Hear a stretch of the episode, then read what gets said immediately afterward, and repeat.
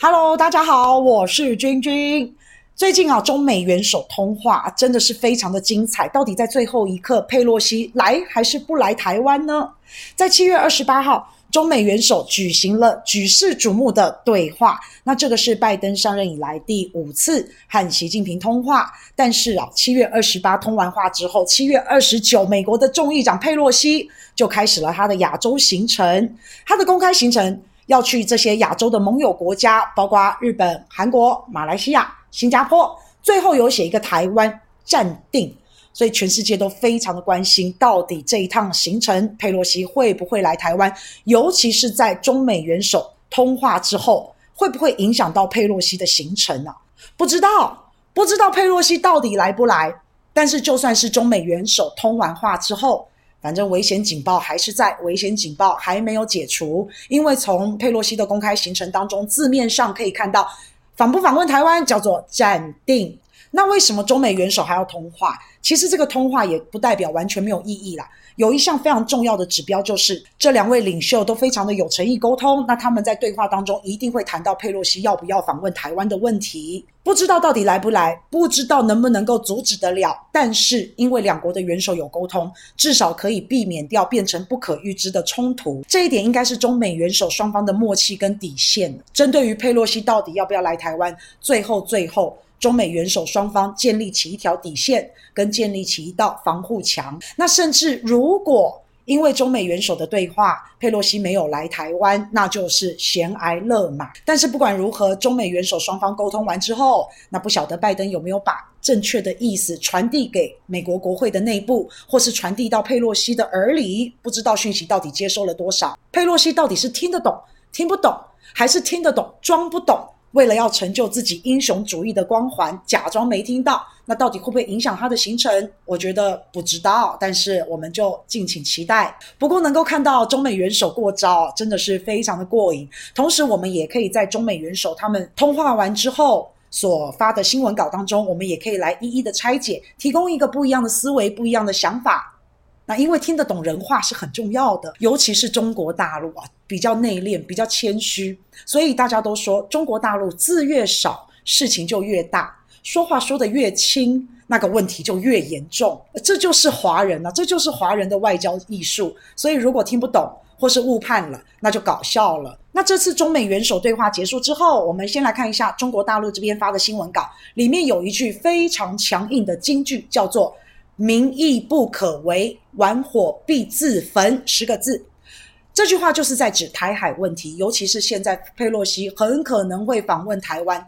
这个对中国大陆来说，台湾是中国大陆认为的他的国家领土的一部分。那今天美国随时要来就来，如果有人随时开了门到你家，就坐在你家翘二郎腿，翻冰箱拿拿东西吃。我相信任何人都会非常的不舒服，而且这个家的主人尊严往哪摆啊？所以对于中国大陆来说，如果美国说来就来，那就是践踏了一个中国的政策，也就是践踏了十四亿人民的尊严还有感情。所以习近平说这句话“民意不可违，玩火必自焚”，就是在严正警告美国，不要小看中国大陆，不要小看中国大陆官方政府。人民对台海问题上面坚决的决心、钢铁的意志，那另外还有玩火必自焚嘛？那这就是在讲拜登跟佩洛西啦。你们两个老是唱双簧，拜登表面上不表态，那佩洛西又非常的暧昧，你们两个就绑在一起，一个唱黑脸，一个唱白脸。那你想要火中取栗，那你想要引火上身，那就要小心玩火自焚了。另外，在美国方面，中美元首通话之后，美国在白宫开了一个记者会，记者第一个问题就问。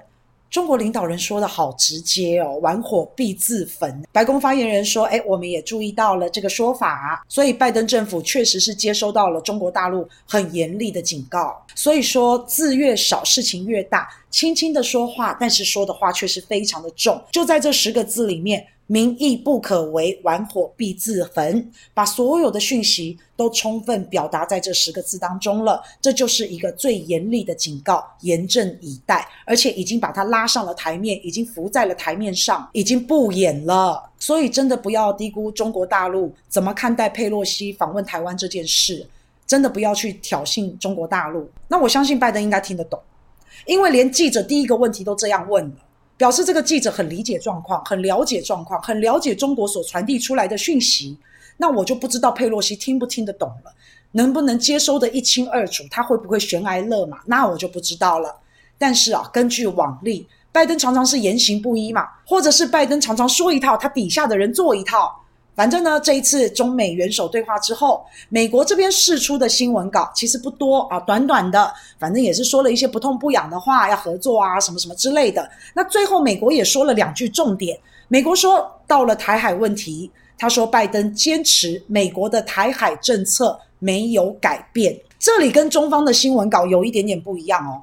中方的新闻稿里面，他是讲说，在中方的新闻稿当中，白纸黑字写的是拜登说的。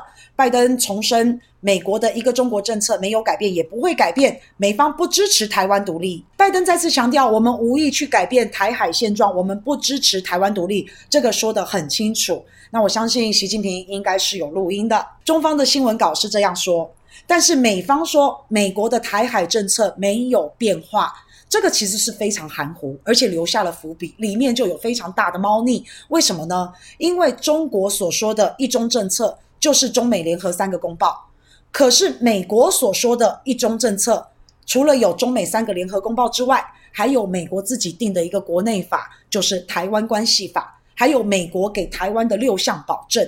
简单说，中国跟美国所认定的一中原则是不一样的两个概念。那美国在新闻稿里面讲到，美国的台海政策没有变，在这个台海政策没有变的大范畴底下。就包括了，还有台湾关系法，还有对台湾的六大保证。那但是中国大陆所认为美国说的台海关系没有变，但是中国大陆认为美国所说的台海政策没有变，一中原则没有变。那只有中美联合三个公报，大陆是不接受另外两个台湾关系法，还有六大保证，大陆是不接受这两个的。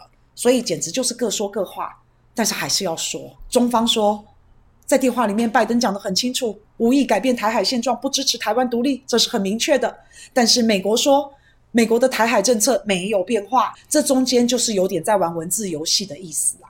那他为什么这么没有诚意？要说一个话，好像两边都可以，因为他怕他到时候言行不一，被人家抓到小辫子，被人家指责，被人家质疑的时候，他又可以找理由，他又可以找借口，又可以凹。那这种文字游戏啊，这种小伎俩、小心思啊，其实真的没有太大的意思啊，讲得很冠冠冕堂皇、高大上，往往言行不一，那就不值得人家信任嘛。那最后，在美国白宫的新闻稿里面，还最后加了一句话，叫做“美国再次重申不允许双方改变台海现状”。这句话有很有意思，没有人想改变台海现状啊。那现在佩洛西想要来访问台湾，或是他来访问台湾，那请问是？谁改变了台海现状？那不就是美国？